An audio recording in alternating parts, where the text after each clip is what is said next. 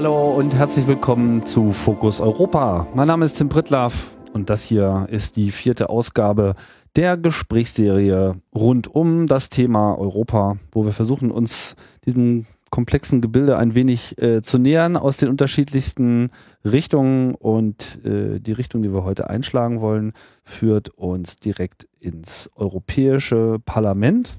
Darüber wollen wir sprechen und äh, das tun wir mit äh, Eva Horn. Hallo Eva. Hallo. Ja, ähm, du bist ähm, wie lange jetzt schon aktiv gewesen rund um das Europäische Parlament? Ungefähr zweieinhalb Jahre. Zweieinhalb Jahre. Genau. Und das in deiner äh, Funktion als als äh, Leiterin des äh, Regionalbüros einer Europaabgeordneten. Genau, kann man auch sagen. Heide Rühle von den Genau. Grünen. Und ähm, von daher äh, hast du so unmittelbare Tuchfühlung gehabt, aber das Thema Europa verfolgt dich persönlich wahrscheinlich auch schon noch ein bisschen länger, oder? Ähm, nee, ehrlich gesagt nicht. Also natürlich schon so als äh, Wählerin und auch als europäische Wählerin und als politikinteressierter Mensch. Also ich meine, ich habe Politikwissenschaften studiert. Von daher verfolgt es mich insofern natürlich schon länger, aber so, dass ich mich irgendwie wirklich damit befasst hätte, auseinandergesetzt hätte, wie Europa funktioniert, wie das Parlament funktioniert, ist tatsächlich erst durch meine Arbeit gekommen. Weil ich das da in dem Rahmen halt auch Leuten erklären muss oder darf. Mhm. Und warst du dann überrascht? War das dann anders, als du dachtest? Ja, doch, auf jeden Fall war anders, als ich dachte. Was hast du denn gedacht? Ähm, ich habe gedacht, und ich glaube, das denken auch viele, dass ähm, das Europaparlament mehr so funktioniert wie der Deutsche Bundestag. Und dem ist halt nicht so. Also was anderes. Genau. Ja, man arbeitet halt anders. Dadurch, dass du halt im, im Europaparlament keine Regierung hast, sondern nur ein Parlament und dementsprechend auch keine Opposition, ist die Arbeit halt eine ganz andere. Man muss sehr viel mehr konsensorientiert arbeiten. Man hat nicht so sehr einen Fraktionszwang und man arbeitet halt mehr als Parlament zusammen. Natürlich muss man auch untereinander immer Kompromisse finden, aber man arbeitet sehr viel mehr zusammen, wenn man so sagen will, gegen die anderen. Mhm. Aber es gibt ja schon etwas, was ähm, einen Regierungscharakter hat. Das kam jetzt hier in den letzten Sendungen, äh, also in den Gesprächen, die quasi hier so auf dieses Thema hingeführt haben, auch so ein bisschen raus. Das ist ja eigentlich so eine Art Regierung schon, also Regierungsfunktion schon von der Kommission zum Beispiel übernommen wird. Genau, aber die Kommission ist ja eine andere, naja, eine andere Gewalt ist, der, äh, ist es im einen und dann ist es halt so, dass der Kommissionspräsident wird zwar vom Parlament gewählt, aber im Prinzip haben ähm, Parlament und Kommission wesentlich weniger miteinander zu tun als jetzt die Bundesregierung und die Minister mit dem Mhm. Parlament. Es ist zum Beispiel nicht so, dass ähm, Kommissions äh, Menschen automatisch oder nein, nicht automatisch, aber dass sie Mitglied sind im Bundes, äh, im Europaparlament. Ja. So. Also das ist halt läuft getrennt voneinander. Mhm. Das heißt, die Kommissare sind zwar ab und zu mal im Parlament, äh, wenn sie geladen werden, um irgendwas zu berichten oder so, aber die haben mit dem Parlament erstmal jetzt nicht so viel zu tun. Also sie müssen natürlich alle zusammenarbeiten, aber es ist jetzt nicht so, dass dieser, dass sie da sitzen und mit abstimmen dürfen. Ja, es Beispiel. gibt da keine Regierungsbank, wo dann Genau. keine Ähm, Kommissionsbank es, es, oder gibt, sowas. es gibt eine Kommissionsbank, gibt es sogar, Ja, aber ähm, ja, weil ähm, es ist immer mal wieder jemand da und für die muss ja auch Platz sein. Und ich meine, das Parlamentsgebäude ist eh groß genug, also dann hat man da natürlich auch Plätze für die Kommission. Aber ähm, sie können halt nicht mitstimmen. Ja. So. Also ich glaube, wenn uns jetzt einer zuhört, dann nimmt das unter Umständen ganz genau und wird uns darauf hinweisen, dass man ja jetzt als Minister auch nicht unbedingt äh, Parlamentsmitglied sein muss. Weil in Genau. der Regel ist es so und so oder so ist es klar, dass die Verquickung des äh, bundesdeutschen Parlaments und der Regierung natürlich sehr viel enger ist. Genau. Und man hat halt eine Opposition. Also das heißt, das Parlament setzt sich, also das Parlament an sich setzt sich halt zusammen aus den Mitgliedern der Regierungsfraktion und den Mitgliedern der Oppositionsfraktion. Und das ist im Europaparlament halt nicht so, weil es im Europaparlament keine Regierungsfraktionen gibt und dementsprechend auch keine Oppositionsfraktionen. Mhm. Sondern die sind in dem Sinne alle gleich, nämlich Fraktionen im Parlament. Und fühlt man sich umgekehrt dann äh, automatisch dann auch gleich als Oppositionsparlament? Also ist dann sozusagen das ganze Parlament äh, äh, ein wenig Opposition im, im, im Geiste oder trifft es das auch wieder nicht? trifft's nicht ganz. würde ich aber schon eher sagen, ja. Mhm. Also es kommt dann immer sehr stark darauf an, welche Interessen wie vertreten werden, welche Vorschläge die Kommission hat, ähm, wie jetzt die jeweiligen Meinungen der Abgeordneten oder der Fraktionen sind. Aber grundsätzlich ist es schon so, dass in einigen Fragen man schon ziemlich klar sagen kann, da ist das Parlament mehr oder weniger geschlossene Opposition. Mhm. Mittlerweile ist das Parlament ja mehr oder weniger gleichberechtigt neben dem Rat, also der, Ver der Vertretung der äh, Mitgliedstaaten und der Kommission äh, für die Gesetzgebung zuständig. Und das ist halt erst mit Lissabon so gekommen. Das war vorher nicht so. Also mit dem Vertrag von, von Genau. Lissabon. Also es war vorher auch schon in gewissen Punkten so, aber halt nicht in allen. Das Parlament hat immer mehr Kompetenzen dazu bekommen. Also auch so gewisse Teile des Budgetrechts sind dann halt noch dazugekommen. Klingt jetzt so ein bisschen, als wäre das keine so signifikante Änderung gewesen. Doch schon, aber es gibt halt immer noch einige Sachen, die das Parlament nicht kann oder darf, die ähm, zum Beispiel jetzt der Bundestag darf. So. Also ich persönlich finde, man könnte dem Europäischen Parlament durchaus noch mehr Kompetenzen äh, zuschreiben, weil ähm, es halt auch das ist, was vom Volk gewählt wird. Ja. Und nicht so wie die Kommission, die halt nicht vom Volk gewählt wird. Was fehlt denn? Ähm, was fehlt, ist das Vorschlagsrecht.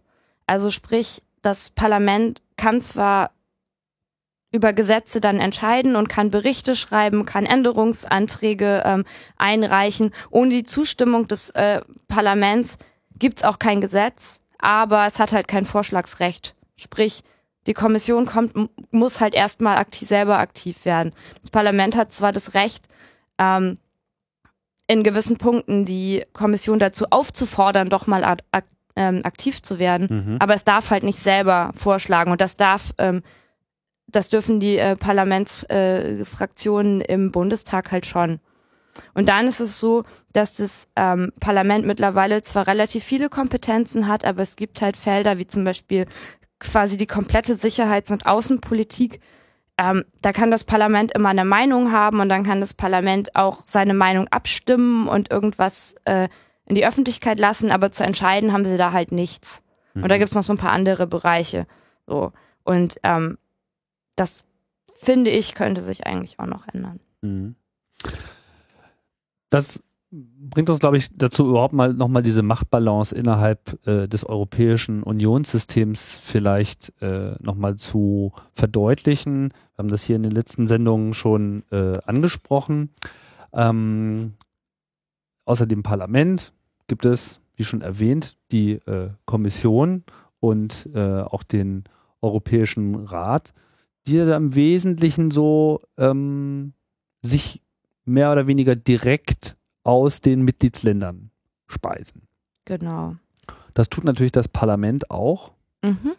aber eben durch so einen Wahl, also einen direkten Wahlprozess, eben durch die Europawahl, während ja die anderen Institutionen eigentlich eher einen indirekten Wahlprozess unterliegen haben, weil je nachdem, was national gewählt wird und dort an der Regierung ist, wird dann, äh, werden dann entsprechende Gesandte in die einzelnen äh, Institutionen geschickt. Genau. Verstehe ich das richtig? Genau. Mhm.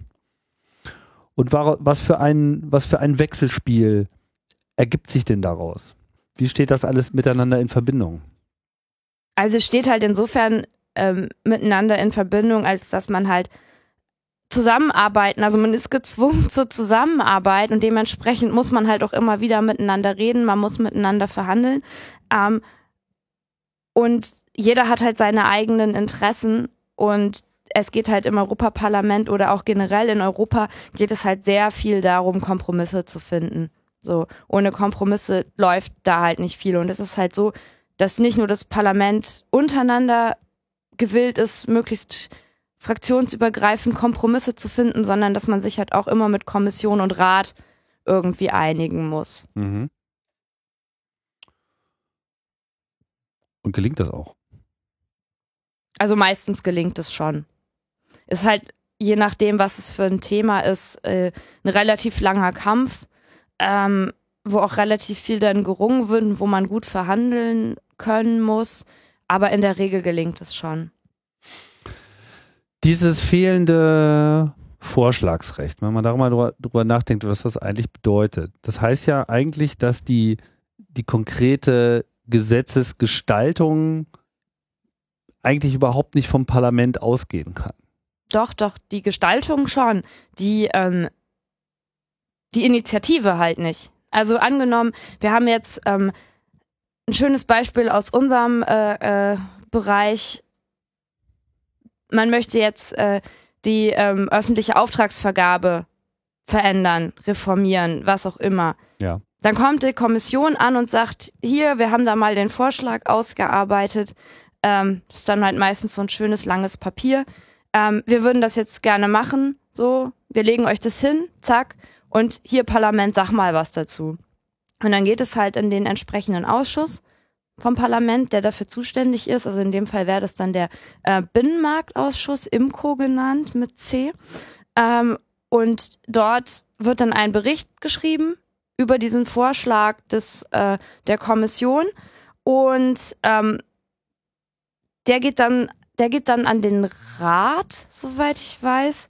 Und der Rat kann dann auch nochmal seine Meinung dazu abgeben. Und so entsteht dann irgendwann mal sowas wie eine gemeinsame Meinung. Also wenn wir jetzt zum Beispiel finden, ähm, so, ja, der Vorschlag von der Kommission, das ist ja erstmal eine gute Idee, dass sie das jetzt machen wollen, aber sie haben es jetzt komplett falsch angefangen, dann muss man das halt entsprechend in den Bericht reinschreiben. Und das Spannende ist dann zu gucken, a, wie einigt man sich mit Kommission, Rat und Parlament? Und dann ist es halt auch noch so die Frage, ähm, die in Anführungsstrichen Parlamentsmeinung, äh, wie wird die dann nochmal gebildet? So. Das heißt, es sind relativ viele Menschen an so einer Entscheidung beteiligt. Hm.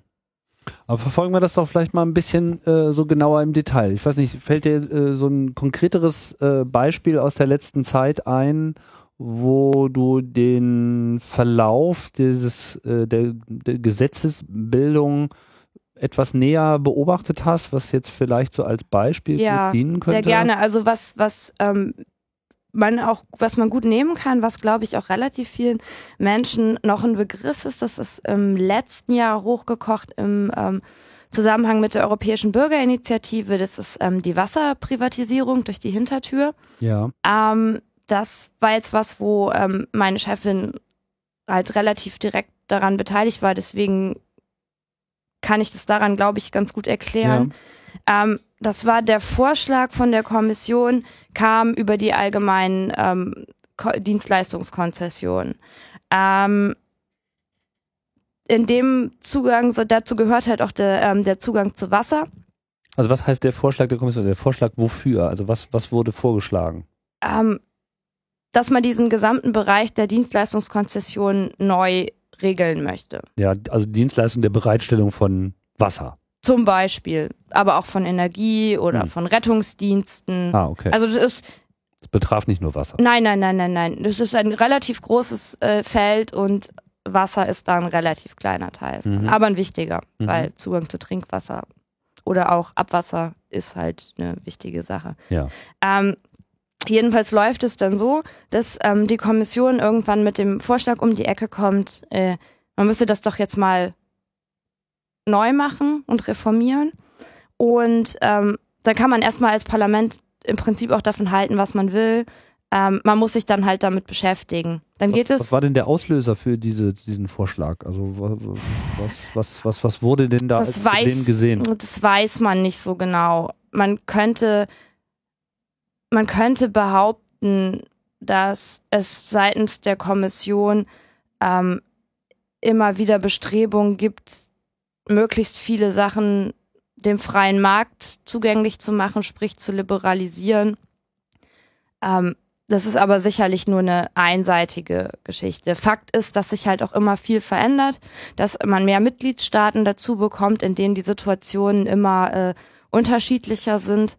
Ähm, und es durchaus sein kann, dass man alle paar Jahre mal den europäischen Rahmen anpassen muss. Mhm. Also das ist jetzt kein besonders ungewöhnlicher Vorgang. Okay. So. Und ähm, dann schreibt halt, wie gesagt, die Kommission eine Vorschlag, äh, eine Vorlage, die geht dann ans Parlament. Also das Parlament ist dann auch zwangsläufig die erste Adresse für, von, für einen solchen Es geht Vorschlag. auch an den, es geht auch an den Rat, aber es geht Mhm. halt auch ans Parlament. Also an Okay. die beiden geht's halt. Okay. So. Und ähm, dann geht es halt in, vom Parlament in den Ausschuss.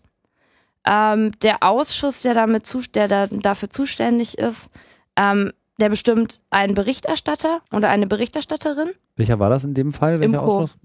Imco, also auch dieser Binnenmarkt und Genau. Verbraucherschutz. Genau. Mhm. Und ähm, die bestimmen halt einen Berichterstatter und die jeweiligen Fraktionen bestimmen dann noch Schattenberichterstatter. Also der Berichterstatter wird dann unmittelbar diesem Vorschlag der Kommission zugeordnet. Inwiefern zugeordnet? Naja, also das ist sozusagen, das Dokument trifft auf, man sagt hier, das ist jetzt hier unsere, äh, unser Vorschlag, unsere Initiative. Und um genau das, dafür gibt es dann einen Berichterstatter. Das ist jetzt nicht der Berichterstatter des Ausschusses für alles, was den Ausschuss betrifft, Nee, sondern nee, nur für nee. diesen einen Fall. Genau. Mhm. Also für das, die eine Vorlage, die dann von der Kommission kommt. Und Mhm. dieser Berichterstatter, der schreibt dann einen Bericht und ähm, in diesem Bericht versucht er natürlich erstmal zu gucken, was jetzt so auch die allgemeine Meinung des Parlaments ist. Und wenn er den Bericht hat, dann kann man noch Änderungsanträge machen zu dem jeweiligen Bericht. Und so, so funktioniert dann sozusagen die Einigung auf äh, Parlamentsebene. Und das bedeutet, Das heißt, also, aber diese, diese Einigung, dieser Vorgang findet erstmal ausschließlich innerhalb dieses Ausschusses Ja, statt. genau. Mhm. Also das heißt, der Ausschuss ist das, wo das Parlament arbeitet. Mhm. So.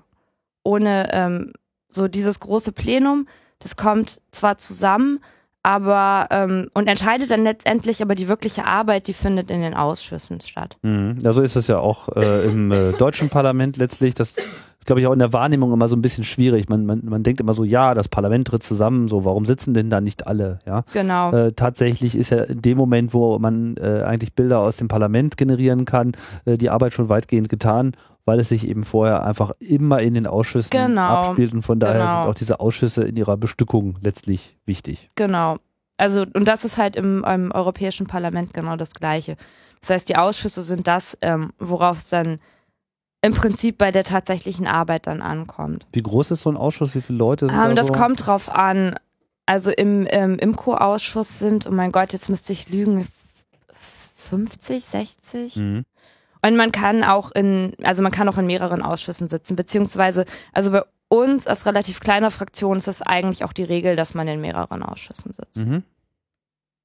So, jetzt ist also dieser Vorschlag von der Kommission dorthin. Es wird ein Berichterstatter äh, benannt, der quasi die Arbeit im, oder die Beratung im Ausschuss zwischen den Fraktionen dort ähm, bewertet, zusammenfasst und äh, innerhalb der Ausschusstätigkeit quasi schon die, diese Konsensauslotung vornimmt. Kann man das so sagen? Kann man so sagen, Könnte man De facto sagen. ist es aber auch so, dass natürlich jeder Berichterstatter auch seine eigene Agenda verfolgt und seine eigene Meinung hat.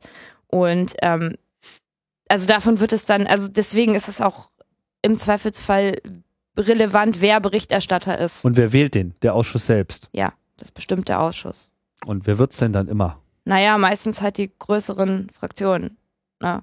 Das heißt, die sich aus diesen Fraktionszusammenschlüssen, darüber müssen wir eigentlich auch nochmal reden, äh, ergebenden Mehrheiten, die Genau. spielen dann dafür immer eine sehr große Rolle. Die spielen auf jeden Fall eine Rolle. Also es kann auch passieren, dass es jetzt ähm, bei, bei der Datenschutzrichtlinie passiert, dass man sich auf einen anderen Menschen als Berichterstatter äh, einigt. Das ist ja in unserem Fall mit äh, Jan-Philipp Albrecht halt passiert, der Ja. Berichterstatter ist für die Datenschutzrichtlinie. Mhm. Ähm, und das passiert auch immer wieder, weil, wie gesagt, das Europaparlament wesentlich mehr auf äh, Konsens un innerhalb des Parlaments ausgelegt ist. Das heißt, das würde ist auch wieder sehr schön. Daran kann man eigentlich auch immer ganz gut erkennen, was eigentlich der Unterschied dann zum ähm, ähm, Deutschen Bundestag ist.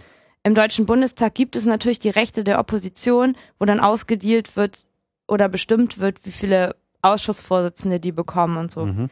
Ähm, und im Europaparlament funktioniert das halt alles ein bisschen anders. Das heißt, wenn man in dem Sinne gute Politik im Europaparlament zu machen, bedeutet in erster Linie, ähm, möglichst viele breit von der eigenen Meinung überzeugen zu können. Und wenn man das besonders gut kann, dann ähm, finden dann irgendwann auch mal die anderen Fraktionen, dass man halt einfach in dem Bereich eine gute Arbeit macht und dementsprechend hm.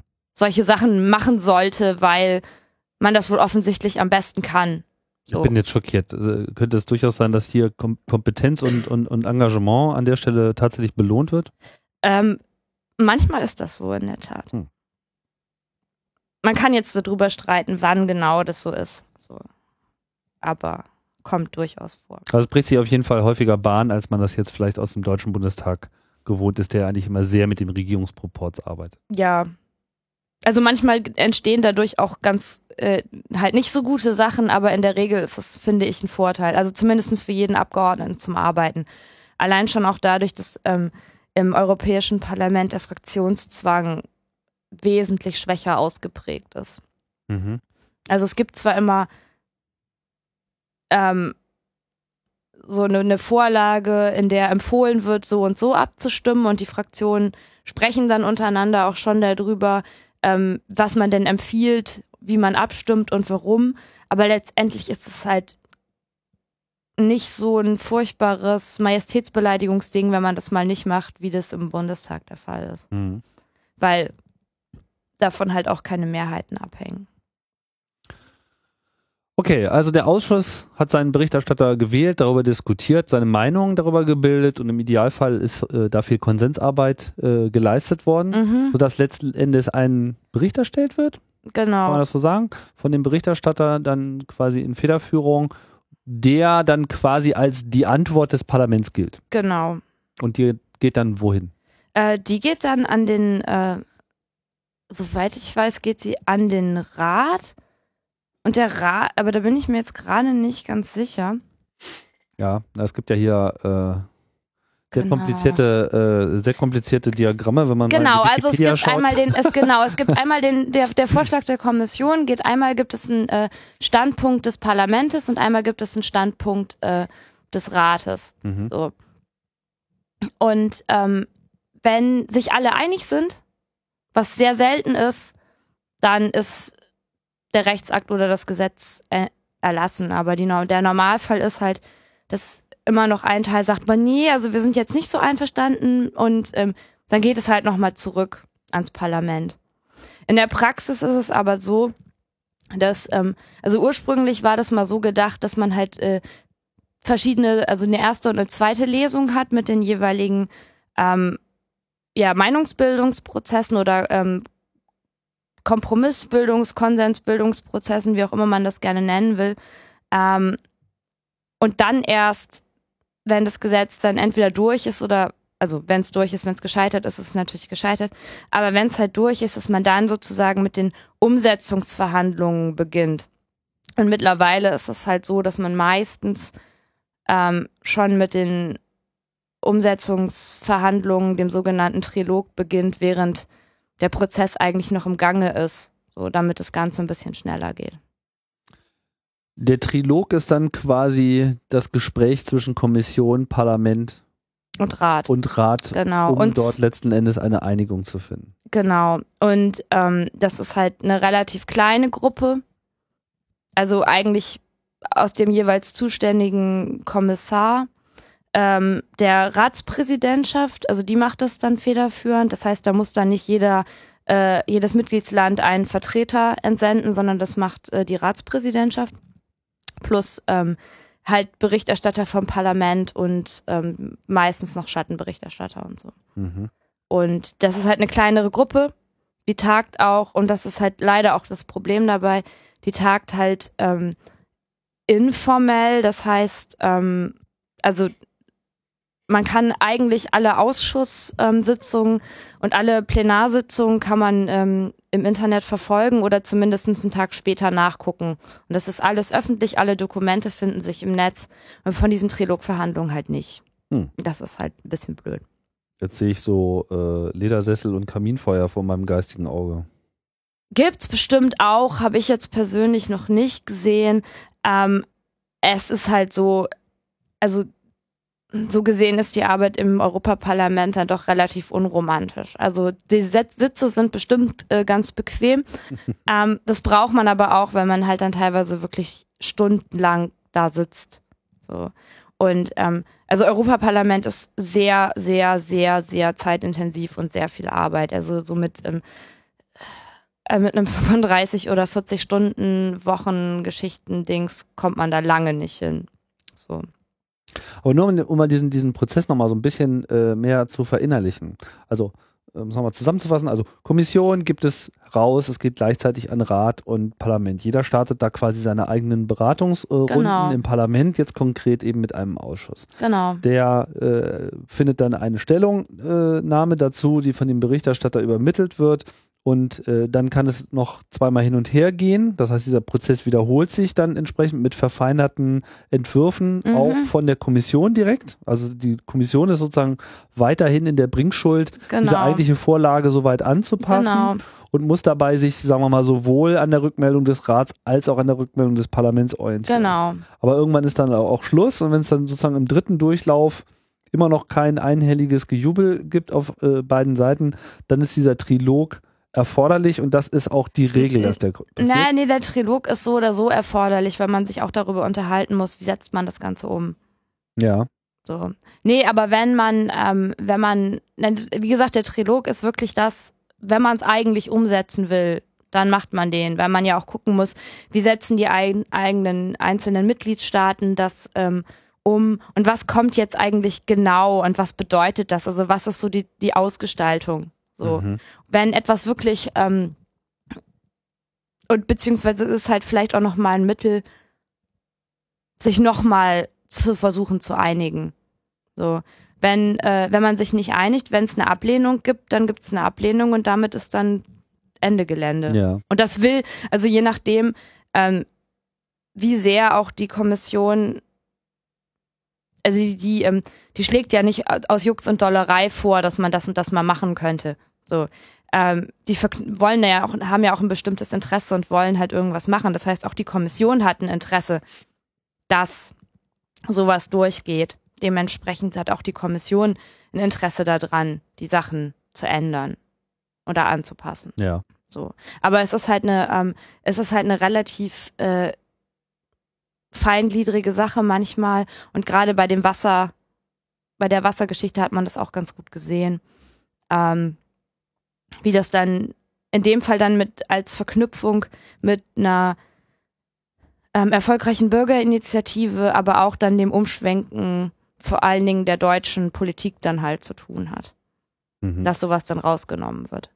Genau, kommen wir mal wieder zurück zu diesem Beispiel, wie es bei der ähm, bei dieser äh, Wassergeschichte gelaufen ist. Ist ja insofern jetzt auch ein, ein Sonderfall, da es ja hier auch das erste Mal zu einem äh, Referendum, äh, was nochmal die offizielle Bezeichnung davon Europäische äh, Bürgerinitiative. Europäische Bürgerinitiative äh, kam, die ja auch äh, dann erfolgreich war. Ähm, nachdem jetzt das Parlament sich jetzt dieser äh, Initiative des, der Kommission angenommen hat, was war denn da der Standpunkt? Ähm, schwierig. Ähm, bis zuletzt war, also gerade diese Ausnahme des Wassers keine Mehrheit. So, also wir hatten für diesen, für diese, ähm, wir hatten halt für den, den Vorschlag, das Wasser da rauszunehmen aus dieser ähm, Neugestaltung der Richtlinie, hatten wir im Ausschuss keine Mehrheit. Mhm. So. Warum auch immer, so, das sind halt viel, das sind vielschichtige Geschichten, die dann zum einen was damit zu tun haben, dass gerade dieser Bereich Wasser in den einzelnen Mitgliedstaaten halt komplett unterschiedlich geregelt ist. Also zum Beispiel in Frankreich ähm, ist das System schon längst liberalisiert, soweit ich weiß. Die verstehen überhaupt nicht, was wir Deutschen da denn eigentlich so ein Problem haben. Ja. So, die kennen das gar nicht anders und ähm, da wird sich halt dann nur über die Deutschen gewundert. So, ähm, außerdem ist es halt so, dass ähm, zumindest am Anfang die deutsche Bundesregierung eigentlich auch eher der Meinung war, naja, man kann das auch ruhig liberalisieren. Und dann sitzen da halt die Abgeordneten der großen deutschen Parteien, so, die dann eigentlich, die natürlich eigentlich unabhängig sind, aber natürlich trotzdem auch die Meinung ihrer Partei dann vertreten. Mhm. Und ähm, dementsprechend war das ein hartes Stück Arbeit, das Wasser da rauszunehmen und dass das halt wirklich funktioniert hat, ist ähm, halt einigen Faktoren zu verdanken. So sicherlich auch der ähm, doch über lange Jahre dauernden Arbeit meiner Chefin, aber vor allen Dingen halt auch dieser Bürgerinitiative und dem dadurch resultierenden Umschwenken der ähm, ja, deutschen politischen Interessenslage. Mhm. So. Wie das jetzt wirklich genau passiert ist, da müsste ich dabei gewesen sein. Ähm, also das kann ich halt einfach auch nicht so genau sagen, das kann ich auch nur vermuten. Aber letztendlich ist es immer eine relativ interessante Gemengelage. Und ähm, natürlich ist es halt spannend dann auch zu sehen, wie ähm, so eine europäische Bürgerinitiative dann tatsächlich auch Einfluss nehmen kann Ja. auf die Politik. So. Das hat letzten Endes führte es dazu, dass dann diese, der, das Wasser aus diesem Paket rausgenommen wurde. Genau. Und dann der, äh, dieses Paket als solches durchaus so dann auch. Äh, Ja, es sind auch ein paar andere Sachen raus. Ähm, das kann man sich dann aber, wenn einen das mehr interessiert, dann einfach auch mal durchlesen. Ähm, aber ja, genau, das Wasser ist raus. Ansonsten wird das Paket so jetzt verabschiedet.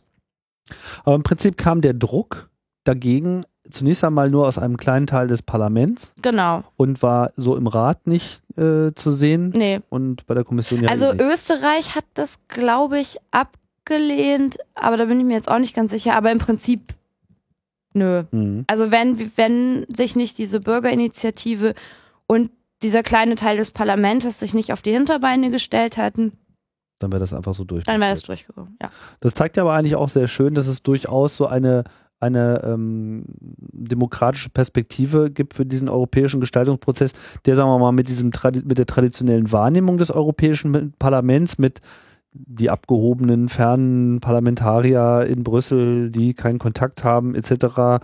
Äh, und man kann da auch nichts Wirkliches entscheiden, das widerspricht sich ja an der Stelle mit der, ja, mit der Geschichte. Gott sei Dank. Ja. Also, das ist halt auch immer, also es ist halt verdammt schwierig, europäische Politik zu vermitteln. Also das merkt man jetzt, finde ich, halt auch am Gespräch. Die Diskussion ist schon, sie wird halt schon immer relativ akademisch. Es ist halt sehr komplex. Ähm, es ist halt auch sehr weit weg. Und dadurch entstehen halt auch so merkwürdige Mythen. Und ich meine, die mehr davon, dass ähm, Politiker ja nicht so viel arbeiten und Abgeordnete faul sind und ähm, eigentlich nur ihre Diäten einstreichen wollen, die hält sich ja auch im Deutschen Bundestag relativ hartnäckig. Und das ist beim Europäischen Parlament leider noch viel schlimmer. Also ich meine, es ist halt auch sicherlich durch einige Negativbeispiele begründet, aber zeigt halt einfach auch, wie, wie, wie fies es eigentlich ist, dass die öffentliche Wahrnehmung halt durch ein paar Negativbeispiele so bestimmt wird und sich dann auch bestätigt sieht. Die Wahrheit ist, es ist eigentlich eher ein Knochenjob. Ja. Also es ist ein sehr gut bezahlter Knochenjob, so, aber ähm, es ist ein wirklicher Knochenjob. Also, ähm, Also es ist vor allem kein 9-to-5-Job. Es ist jetzt nichts, wo man irgendwie nach Hause geht und dann hat man Genau. das nicht mehr im Kopf. Genau, also es ist halt im Prinzip so, dass man, ähm, also wenn die ganzen Änderungsanträge am ähm, Freitagnachmittag kommen und die bis Montag äh, morgen eingepflegt werden müssen, dann weiß man halt, was man am Wochenende macht, nämlich Änderungsanträge lesen, so und sich das überlegen und guck, fra gucken und so. Und ähm, das nimmt halt auf äh, so normale Ferienzeiten, Wochenendzeiten, Arbeitszeiten relativ wenig Rücksicht. Und ähm, es ist auch so, so, also wenn wir in Straßburg sind, dann geht das Plenum, also das Plenum da, wo man dann halt sitzt und Reden hält, dieses große Rund, das ist im Prinzip bis 12 Uhr nachts geöffnet. Das heißt, es kann einem durchaus passieren, dass man um äh, halb, um halb äh, elf Uhr abends dann nochmal eine Rede halten darf. Hm. So. Und dazu kommen dann für die ähm, Parlamentarier dann auch noch die Termine in den Wahlkreisen, irgendwelche Parteitermine, ähm, die ganzen Sitzungen, irgendwelche Abendveranstaltungen, äh, Podiumsdiskussionen, auf die man eingeladen wird, ähm, thematische Fachgespräche und ähm, alles in allem ist es wirklich ein Job, wo also 40 Stunden oder sowas wirklich nicht ausreichen. Oder sogar irgendwelche Podcasts, wo man noch befragt wird. Ja gut, aber das mache ja jetzt ich. Ich bin ja keine Abgeordnete. ähm, interessanter Punkt die Sache mit dem mit dem Standort. Ja, mal Brüssel, mal äh, Straßburg. Was ist da eigentlich die Realität dahinter? Ähm, naja, also faktisch ist es einfach so, dass ähm, die eigentliche Arbeit mittlerweile in Brüssel stattfindet, einfach weil da auch die Kommission sitzt. Ähm, da gibt es halt ein großes Gebäude, da hat jeder seine Büros. Ähm, da ist man die meiste Zeit von so einem Monat. Ich würde jetzt einfach mal so einen abgeordneten Monat nehmen, weil man sich, finde ich, das daraus dann ganz gut vorstellen kann.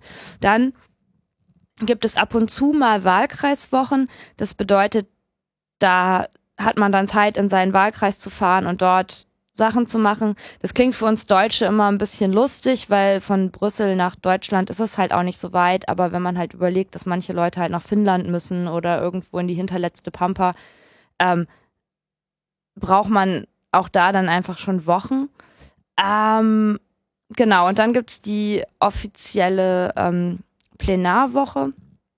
Das ist in Straßburg. Das sind immer ähm, vier Tage ungefähr pro Monat, wo wir dann in Straßburg sind. Sprich, das ganze Parlament ähm, mit Mitarbeitern, mit einer gewissen Anzahl von Akten, mit Ausschussmitarbeitern, mit ähm, dem, dem ähm, Personal, also jetzt Kantine nicht, aber ähm, so Besucherdienst oder sowas, die ziehen halt einmal alle, einmal im Monat von Brüssel nach Straßburg in einer großen, langen Karawane.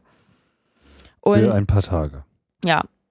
Für drei, ja, für vier Tage, ja. Genau. Und in den vier Tagen läuft die Arbeit eigentlich so weiter wie ähm, halt in Brüssel auch, mit dem Unterschied, dass ähm, Straßburg halt der offizielle Parlamentssitz ist, sprich, hier wird dann abgestimmt so, also sprich einmal am Tag für eine Stunde, ungefähr, je nachdem, wie viel abgestimmt werden muss. Manchmal sind es auch zwei oder drei Stunden. Meistens mittags trifft sich das Parlament und da müssen dann noch alle Abgeordneten, die in Straßburg sind, die sitzen dann in diesem Parlament, dann ist das Parlament auch mal voll und dann stimmen die halt ab und das geht dann wirklich, also die stimmen im Akkord ab. Da kommt eine Abstimmung nach der anderen. Und ähm, diese Abstimmungen sind dann halt das quasi das Ende oder das Pro, ähm, Produkt von teilweise mehreren Jahren Arbeit, die dann halt so in fünf Sekunden Abstimmung dann halt abgestimmt werden. Wie unromantisch. Ja, schon. Also ich war, als ich äh, damit angefangen habe und das das erste Mal so gesehen habe, ähm, als das erste Mal auch ein Bericht von ähm, meiner Chefin dann im Plenum war, war ich auch ein bisschen schockiert. Also es wird dann zwar noch immer so ein bisschen geklatscht, wenn so ein Bericht äh, angenommen wurde, aber das war's dann. Also das ist halt nicht der Ort, um sich dann seine Lorbeeren abzuholen, sozusagen. Und genau. es werden nur, nur in Straßburg diese. Ähm, nee, mittlerweile ist es auch so, dass es Mini-Pläne gibt in Brüssel, da wird dann auch abgestimmt. Das kommt halt, weil es immer mehr Gesetze gibt und immer mehr Berichte und immer mehr Verordnungen und so weiter und so fort. Ähm, und in Brüssel gibt es halt auch einen Plenarsaal. Das heißt, es ist eigentlich nicht so ganz ersichtlich, warum man immer einmal pro Monat von Brüssel nach Straßburg fahren muss. Ähm, es macht eigentlich auch überhaupt keinen Sinn. Ähm, es ist halt historisch begründet. Ähm, in den Anfängen der äh, Europäischen Union oder damals auch noch der Europäischen Gemeinschaft hat man halt geguckt, dass man die offiziellen ähm, Sitze der Institutionen möglichst gut über die Länder verteilt. Und nun ist Straßburg halt der Sitz des ähm, Europaparlaments und ähm, um das halt zu ändern, um diesen offiziellen Sitz ähm, sozusagen wegzumachen, ähm, braucht man eine Mehrheit von allen Mitgliedstaaten. So, also alle Mitgliedstaaten müssen das zusammen entscheiden. Und die Franzosen haben halt ein sicherlich nachvollziehbares, aber irgendwie auch nicht so nachvollziehbares äh, Interesse daran, dass dieser Sitz halt in Straßburg bleibt. Und das bedeutet, dass das gesamte Parlament wahrscheinlich auch noch ein paar Jahre länger immer von Brüssel nach äh, Straßburg umziehen muss. Aber wenn, wenn sowieso ähm, der Sitz da ist, warum sind denn überhaupt alle in Brüssel? Ich meine, warum ist dann naja, weil in Brüssel die, die ganze Aktivität in Straßburg? Naja, weil in Brüssel halt die Kommission sitzt und das halt Sinn macht, da kurze Wege zu haben. Also es ist einfach aus praktischen Erwägungen gar nicht anders vorstellbar. Ja. Aber das ist jetzt so eine Logik, die sich jetzt dem Franzosen noch nicht so erschlossen hat, oder Ja, ist da genau. das Problem? Genau. Also es ist halt einfach, es ist auch in dem Sinne keine Logik, weil es ist halt so und die Franzosen wollen es halt nicht ändern. Ähm, das Parlament hat selbst durch alle Fraktionen eine relativ breite Mehrheit dafür, dass ähm, man sich für also ein Single Seat einsetzt, also sprich, dass man nur noch in Brüssel bleibt. Aber das hat sich halt, da kann das Parlament dann halt auch machen, was es will. Das kann das in ähm, regelmäßigen Abständen immer mal wieder fordern und es wird halt nicht, äh, also das kann es halt fordern bis zum Dank Nimmerleinstag. Ja, das heißt, man bräuchte im Prinzip nochmal so einen äh, großen Vertrag äh, in der Form von Maastricht oder äh, Lissabon, der Ja. dann eben das an der Stelle auch entsprechend reformiert. Genau. Und Und da das ist halt, wie gesagt, das ist halt, das ist halt Frankreich. Frankreich ist halt nicht irgend so ein kleines Land äh, innerhalb der EU, sondern halt ein relativ großes. Und ähm, daran merkt man dann dann doch die, die ähm, nationalstaatlichen Rivalitäten dann immer doch noch ganz gut, dass halt bei allem, was man sicherlich europäisch gemacht hat und dieses Projekt Europa in den vergangenen Jahren vorangetrieben hat, bei solchen Geschichten merkt man dann halt die nationalstaatliche Sicht dann auch immer noch mal. Und es gibt auch genug Beispiele, wo man halt die deutsche ähm, Politik dann halt immer schön merkt. Also gerade jetzt bei ähm, Finanzkrisen und Bankenrettungen äh, ist die deutsche Handschrift ja auch schon relativ deutlich und da gibt es auch genug, die sich daran stören. So, und daran merkt man dann halt auch sehr gut, dass sich diese Unterschiede dann doch auch nicht wirklich so wegreden lassen oder auch nicht abstellen lassen. Jetzt haben wir ja in wenigen äh, Monaten, also wir sprechen hier Ende Februar 2014, äh, im Mai gibt es dann die nächste Runde der Europawahlen. Genau.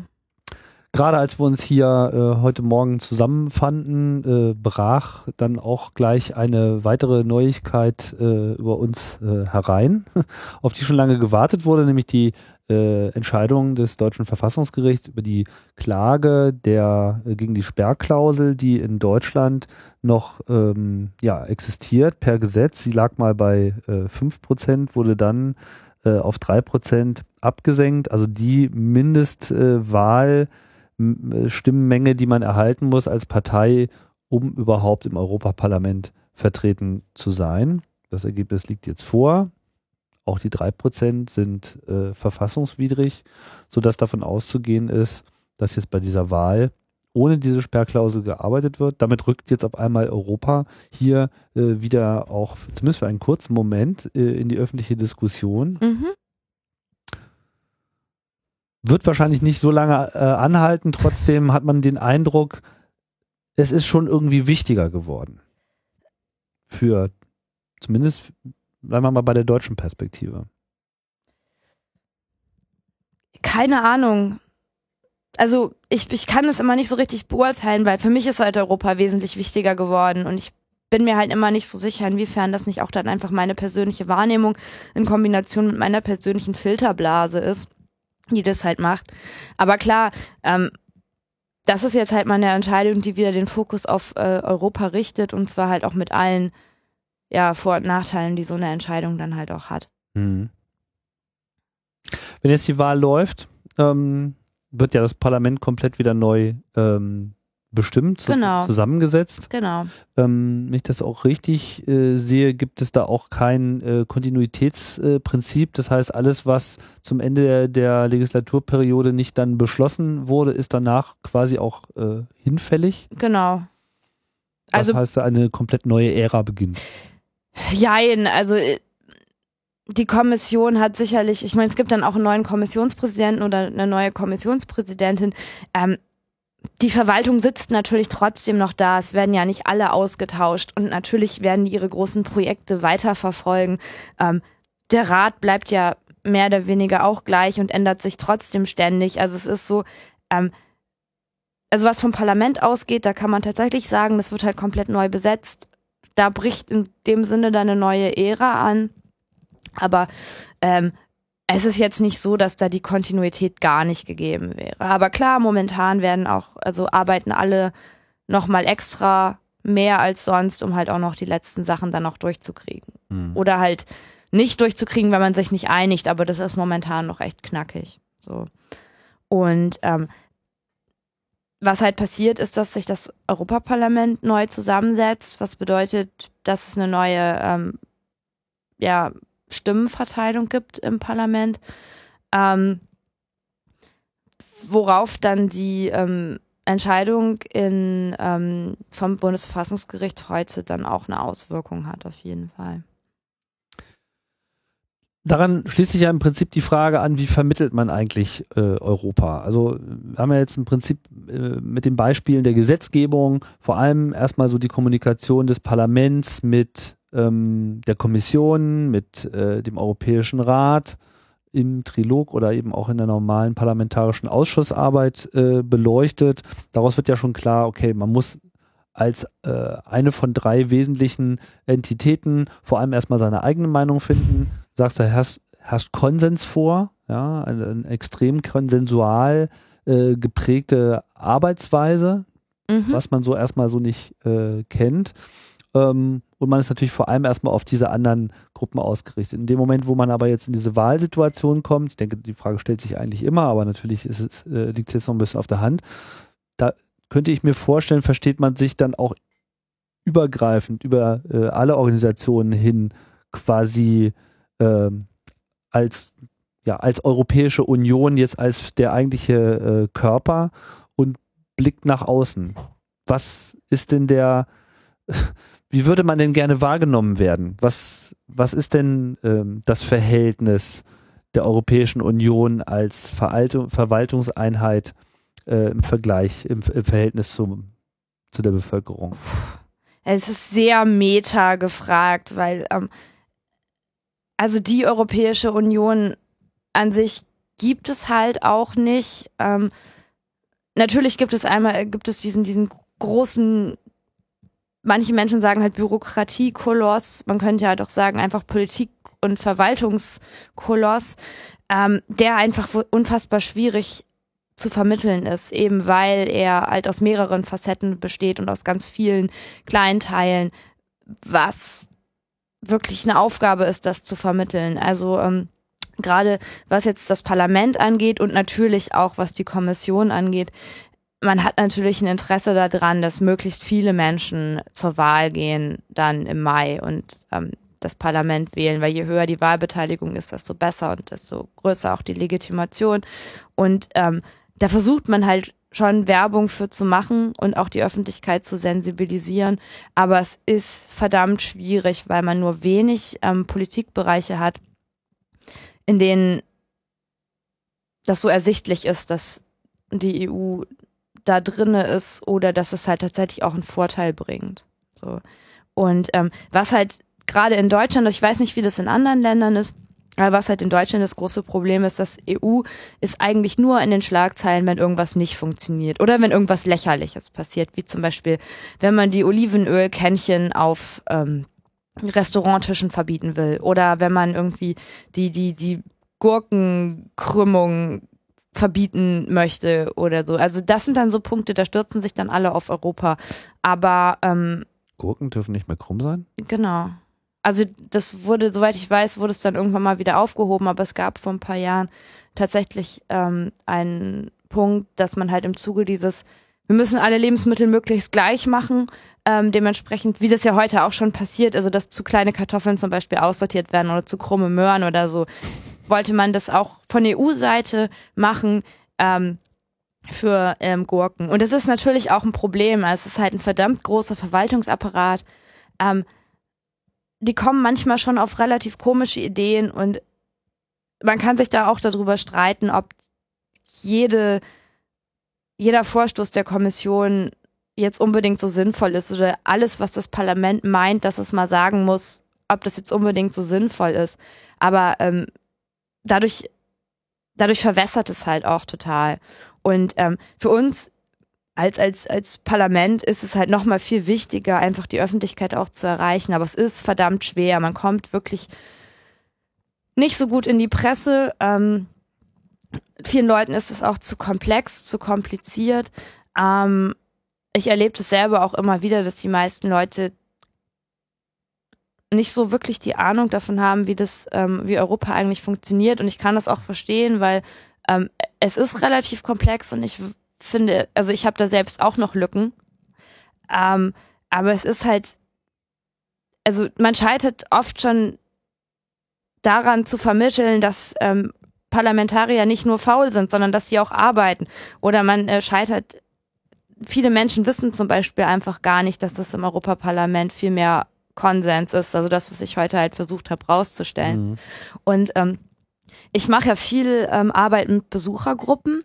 Sprich, ähm, wenn wir in Straßburg sind, versuchen wir immer pro Plenarwoche ein paar Besuchergruppen reinzuholen. Das sind ähm, ähm, überwiegend Schulklassen, aber auch so Rentner-Kegelclubs, halt Leute, die halt Zeit haben unter der Woche ähm, zu Arbeitszeiten, aber vor allen Dingen halt viele Schulklassen. Also bei uns halt viele aus Baden-Württemberg, das liegt ja auch nah bei Straßburg, das ist nicht weit. Ja. Und ähm, es ist immer wieder, einerseits ist es immer wieder sehr spannend zu sehen, ähm, also welche Fragen gerade so Jugendliche auch haben und das bei denen spielt Europa schon auch nochmal eine ganz andere Rolle. Also so Fragen wie Türkei-Beitritt, ja oder nein, oder Edward Snowden oder ähm, als ACTA war, war ACTA war auch ein ganz großes Thema bei den Schülern. Mhm. Aber so dann so dieses, dieses Gebäude an sich und dann dahinter stehend erstmal diese Institution, das wirkt schon relativ sch schwer zu fassen. So. Die Realität lässt sich da einfach schwer vermitteln. Ähm, es geht, ähm, ich glaube, es geht schon, aber es ist halt, man erreicht immer nicht so viele Leute damit. Also wenn, wenn, wenn ich eine, eine Besuchergruppe abhole, dann sind die erstmal, meistens die Schüler nicht, aber die Lehrer sind erstmal ganz irritiert, dass ähm, ich halt irgendwie bunte Haare habe und jetzt nicht aussehe wie so ein, so ein ähm, wie man sich halt so, so ein EU-Bürokraten ja. halt vorstellt. Und das irritiert die Leute dann schon mal zum Ersten. Und ähm, wir haben ja auch relativ viele junge Abgeordnete in der Fraktion. Ähm, denen wird oft dann erstmal auch gar nicht geglaubt, dass sie Abgeordnete sind, weil die Leute halt irgendwie so eine Vorstellung von irgendeinem Amtsschimmel haben, wo vergreiste, dicke, hässliche Menschen sitzen, die seit Jahren irgendwie kein, die den Bezug zur Realität verloren haben. Und ähm, im Prinzip arbeiten da halt auch nur Menschen und ähm, ich glaube, das ist halt auch ganz wichtig, den Leuten irgendwie mal bewusst zu machen. So, das ist halt auch kein Hexenwerk. Das ist halt manchmal, wie das halt immer so ist, manchmal ist es halt anstrengend, manchmal ist es irgendwie komplex, aber ähm, es ist halt nicht so, dass man nicht, also dass EU sowas, so, so ein Raumschiff äh, außerhalb von allem wäre, das ist halt einfach auch nicht so.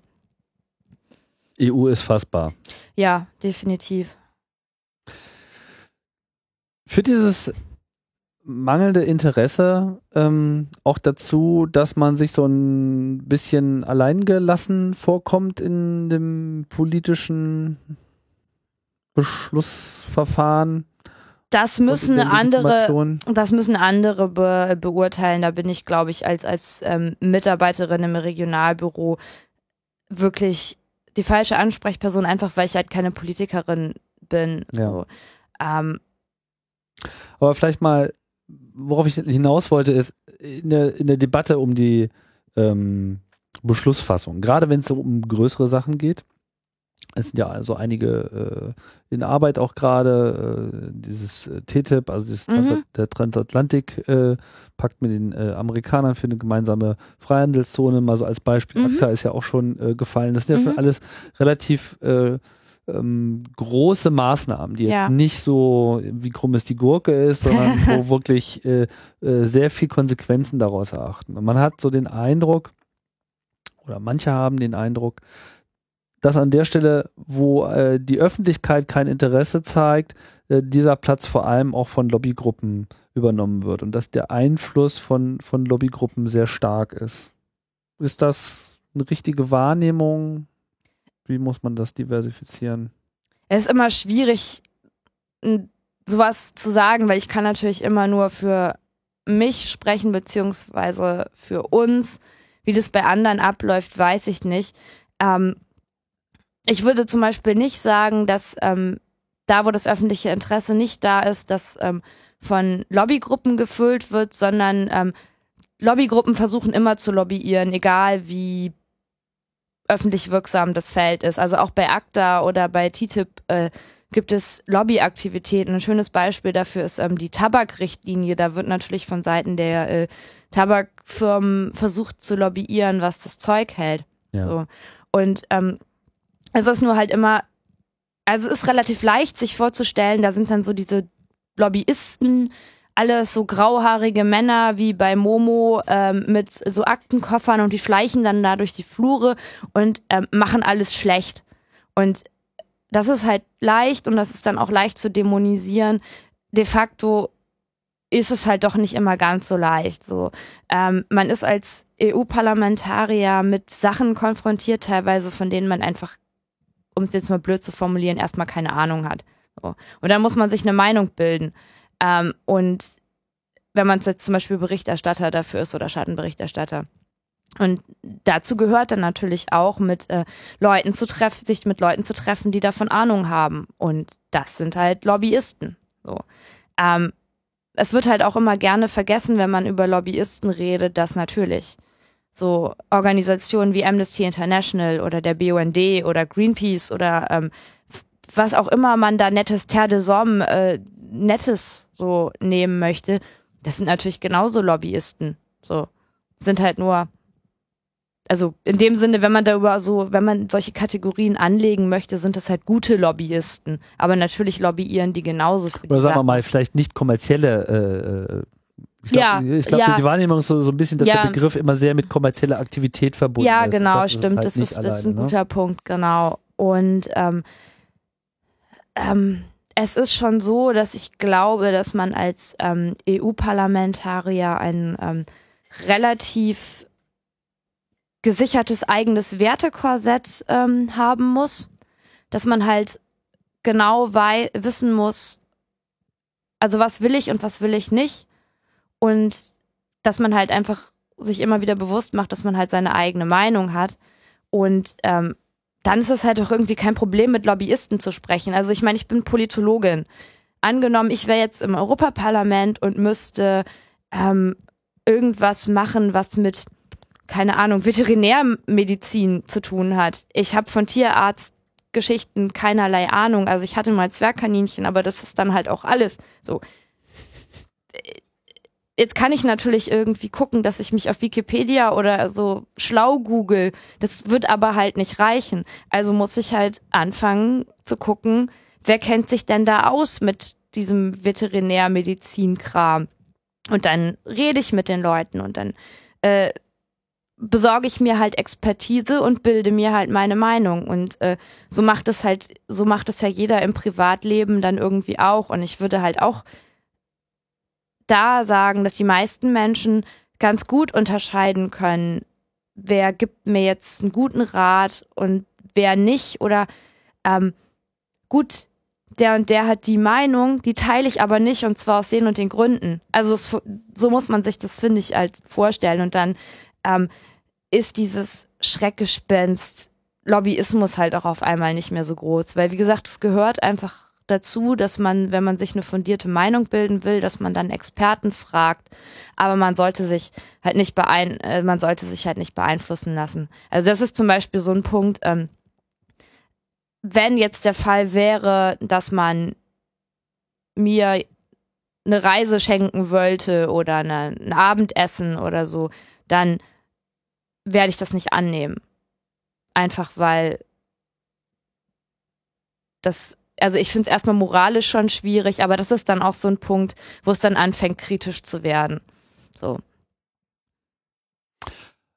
Ist äh, die Abwesenheit so einer permanenten öffentlichen, eines permanenten öffentlichen Interesses vielleicht auch hilfreich für die Arbeit des äh, Parlaments, gerade was so diese es kommt, betrifft? Es kommt drauf an, würde ich sagen. Manchmal hilft die Öffentlichkeit auch sehr.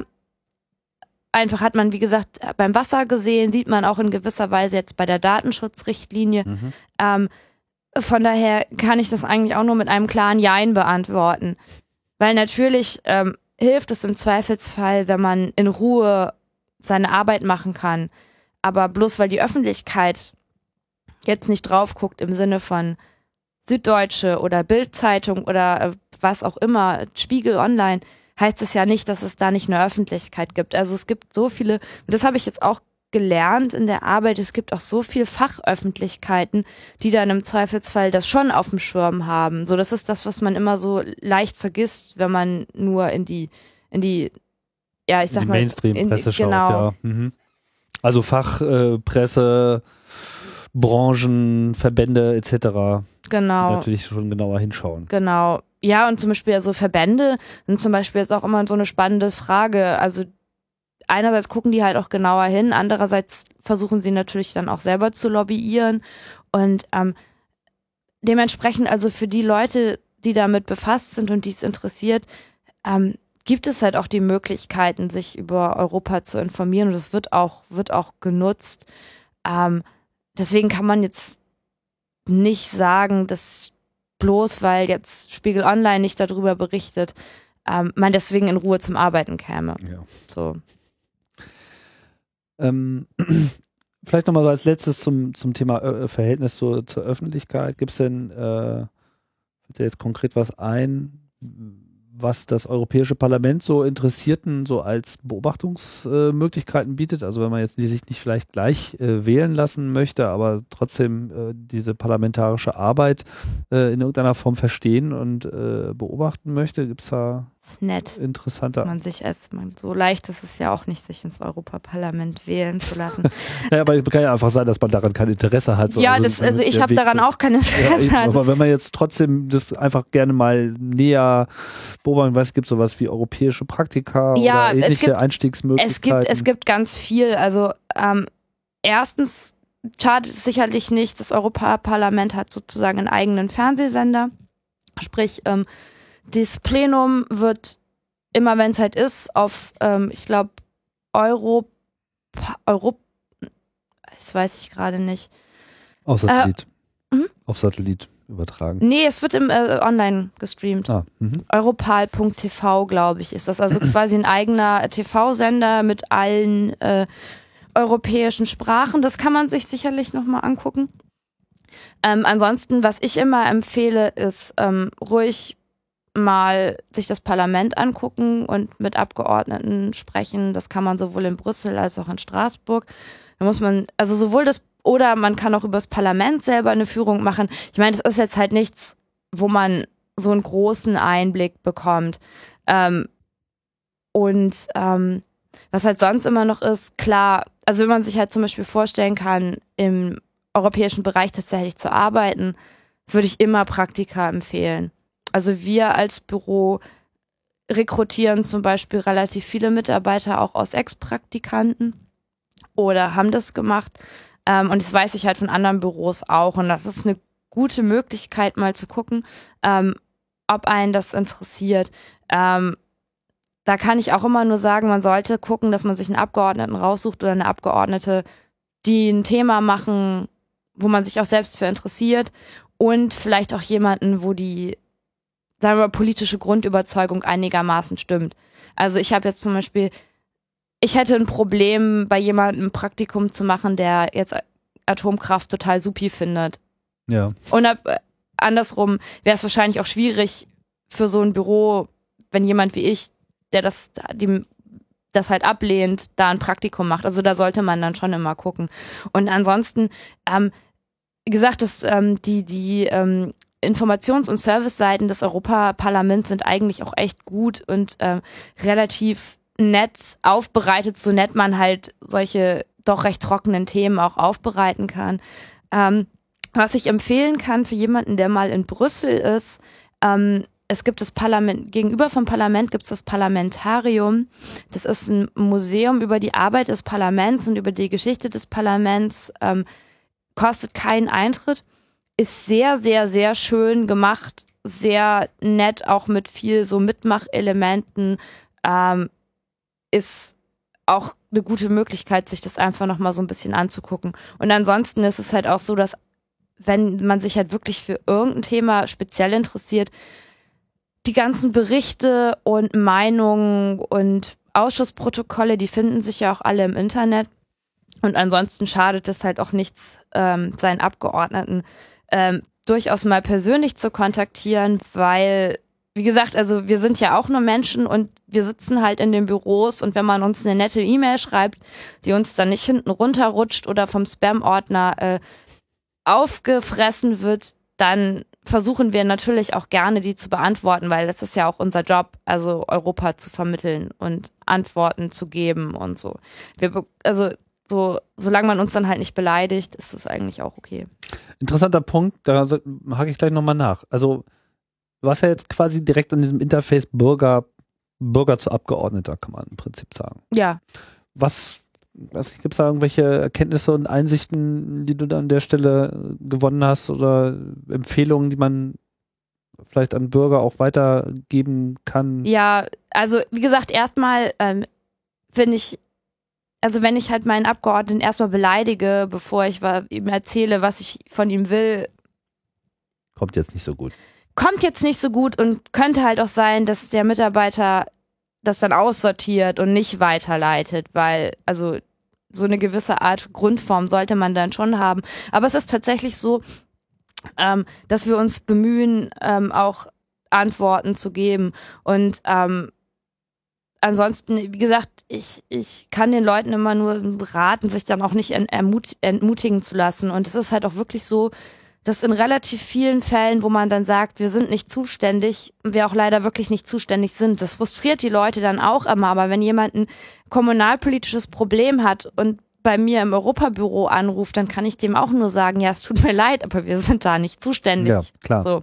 Und das frustriert, glaube ich, auch relativ viele Menschen, weil die Leute oft denken, die Politik, das ist halt alles gleich. Ja, ja. Und äh, die können überhaupt nicht differenzieren und das ist auch okay, weil ähm, es muss ja auch nicht jeder wissen. so. Probier's mal mit einem Positivbeispiel. Also wo, sagen wir mal, jetzt entweder für euch äh, als, als Büro, damit quasi für ja. Abgeordnete äh, hilfreicher Zuarbeit äh, entstanden ist durch so eine durch so einen äh, Außenkontakt oder vielleicht in die andere Richtung. Also was kann man an der Stelle gewinnen, sowohl ähm, Fragender als auch. Es ist immer, es ist immer schön, wenn man sich halt die Mühe gibt, eine Antwort zu formulieren und dann kommt halt zurück, oh, das ist ja toll, dass sie antworten, ähm, so, das hat mir jetzt voll geholfen. Oder was halt auch immer schön ist, ist, ähm, wenn man mit Besuchergruppen arbeitet und ähm, die hören dann gebannt zu und man kann halt tatsächlich auch ein bisschen Verständnis vermitteln für Europa.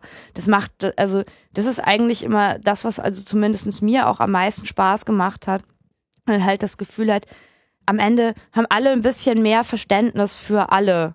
So und ähm, aber vielleicht mal weg von diesem reinen Verständnisding. Mhm. Also angenommen, äh, ich weiß, da, da köchelt jetzt was irgendwie im Bereich XY. Macht zum Beispiel Sinn, sich äh, bei diesen ähm, bei diesen Büros als, als Experte anzudienen und zu sagen, hier, ich habe da äh, Einblick, vielleicht bin ihr noch. Kann man, äh, kann man sicherlich probieren, ja. Also ähm, ich kann das, mir fällt jetzt persönlich kein Beispiel ein, es liegt aber auch daran, dass ähm, ich nicht den E-Mail-Account meiner Chefin betreue, ja. dementsprechend da halt auch keinen Einblick drin habe. Mhm. Aber natürlich, ähm, es schadet auch nichts, ähm, also wenn man jetzt mal die Möglichkeit hat, jemanden anzusprechen, wenn man auf irgendeiner Podiumsdiskussionsveranstaltung ist, klar.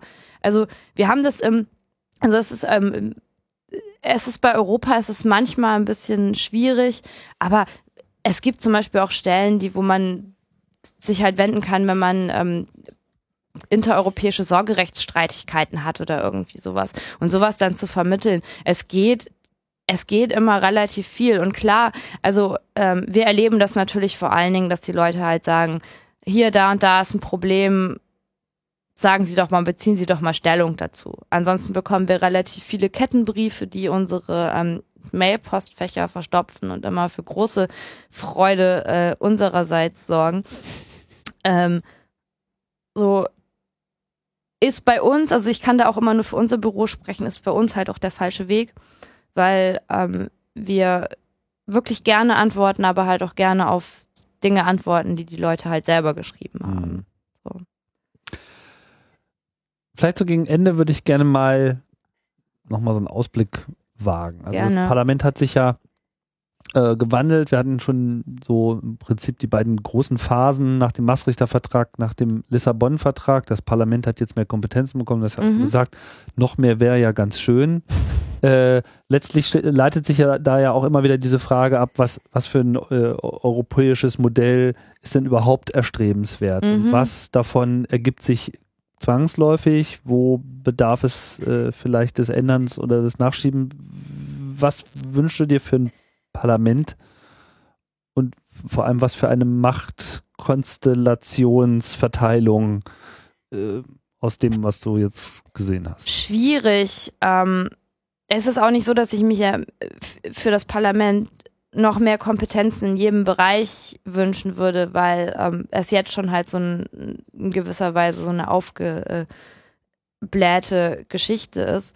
Ähm, aber was ich, ähm, was ich mir natürlich wünsche, ist, dass möglichst wenig Leute halt rechte Parteien wählen bei der Europawahl, weil das jetzt schon teilweise schwierig ist, ähm, also gar nicht mit denen zusammenzuarbeiten, weil eine Zusammenarbeit mit denen ist halt nicht möglich. Aber erstens ähm, ist deren Stil in den Sitzungen doch teilweise sehr unverschämt bis gewöhnungsbedürftig und ähm, zweitens, wie gesagt, mit Antieuropäern auf europäischer Ebene zusammenzuarbeiten, ist halt ein bisschen schwierig. Und je mehr ähm, Rechte jetzt dann nach der Wahl reinkommen, desto schwieriger wird es natürlich auch. Weil, wie gesagt, wir haben jetzt so viel über Konsens gesprochen wenn sie dann, also wenn man da eine relativ große Gruppe hat, die einfach bei diesen Konsenssachen nicht mehr mitspielen will, dann wird das halt zu einem riesengroßen Problem werden. So, deswegen hat auch die heutige ähm, Entscheidung eine große Auswirkung auf äh, das Parlament, selbst wenn es nur Deutschland betrifft. So, ähm, da sitzen dann im Zweifelsfall ganz viele kleine Einzelmenschen da, die halt ähm, ihre Einzelmeinung vertreten. Das heißt, es wird wesentlich schwerer in Zukunft dann dadurch werden, ähm, einen Konsens zu finden. Und ähm, es ist einfach, also es wird nicht nur viel länger dauern, sondern es ist dann auch einfach mühseliger. Und es ist halt auch so, ähm, ich stelle mir das schwierig vor. Also wir hatten einmal den Fall im ähm, Parlament, dass ein, äh, ein Abgeordneter einer extrem rechten Partei eine Abgeordnete, die ähm, Sinti- und Roma-Abstammung war, beschimpft hat mit, ja, so, so äh, Leute wie sie würden in meinem Land, weiß ich nicht, vergast oder irgendwie sowas. Jedenfalls schon sehr hart. Also natürlich, das Parlament hat danach sehr stark protestiert und ähm, der musste dann auch gehen, der Typ. Ähm, aber sowas wird halt in, im Zweifelsfall, wenn es halt ganz blöd läuft, wird sowas halt noch viel öfter passieren. Und das wirft dann halt wieder ein schlechtes Licht auf äh, Europa. Und ähm, das kann man sich halt wirklich nicht wünschen. Okay, das so. war jetzt im Prinzip ein Appell an die Wähler. Aber was ist so jetzt auf so einer systemischen äh, Ebene zwangsläufig oder wünschenswert? Gibt es da irgendwie einen Trend, der sich abzeichnet? Also ich persönlich würde mir wünschen, dass ähm, man davon abkommt, alles einheitlich auf der europäischen Ebene zu regeln, ähm, was man halt auf europäischer Ebene nicht regeln kann. So, also ich habe immer so das Gefühl gehabt, dass die Kommission manchmal vergisst, dass Europa größer geworden ist und dass man halt von Lissabon bis Finnland unter Umständen komplett unterschiedliche Bedingungen vorfinden kann. Und sowas dann halt in ein Gesetz zu gießen, könnte halt unter Umständen schwierig sein. Und ich hoffe, dass es nicht so weitergeht, weil das ist dann halt auch irgendwann mal ein bisschen schwierig zu vermitteln. Mhm. So. Ähm, und ansonsten muss man halt darauf achten, wie das jetzt mit der ähm, Bewältigung der ähm, Krisen gerade in den südeuropäischen Ländern weitergeht. Das wird sicherlich auch nochmal eine, ich sag jetzt mal, spannende Kiste, wie Europa da reagiert und wie das dann damit so weitergeht und wie sich vielleicht auch Europa dadurch dann verändert. Ähm, dann natürlich immer wieder die schwerenden Beitrittsverhandlungen mit der Türkei. So. Aber ähm, ich glaube, dass also so ganz grundsätzlich selber glaube ich, dass sich zumindest in der nächsten Legislatur so an dieser Gemengelage zwischen Kommission, Rat und Parlamenten nicht so furchtbar viel ändern wird. Schauen wir mal, wie die Europawahl äh, ausgeht. Genau, Ein paar Monate haben wir noch. genau. Mal schauen. Ich sage jetzt erstmal Danke, Eva, Sehr gerne. für das Gespräch hier zum äh, Europäischen Parlament. Die Perspektive haben wir dann schon mal. Andere Perspektiven werden wir hier äh, noch einnehmen, um so ein rundes Bild zu erlangen, so rund es eben sein kann in so einer äh, Gemeinschaft der Diversität und Genau. Unterschiede. Rund mit ganz vielen Beulen oder so. Rund mit vielen Ecken. Genau. Aber ich danke mich äh, hier fürs äh, Zuhören und sage äh, Tschüss und äh, bis bald.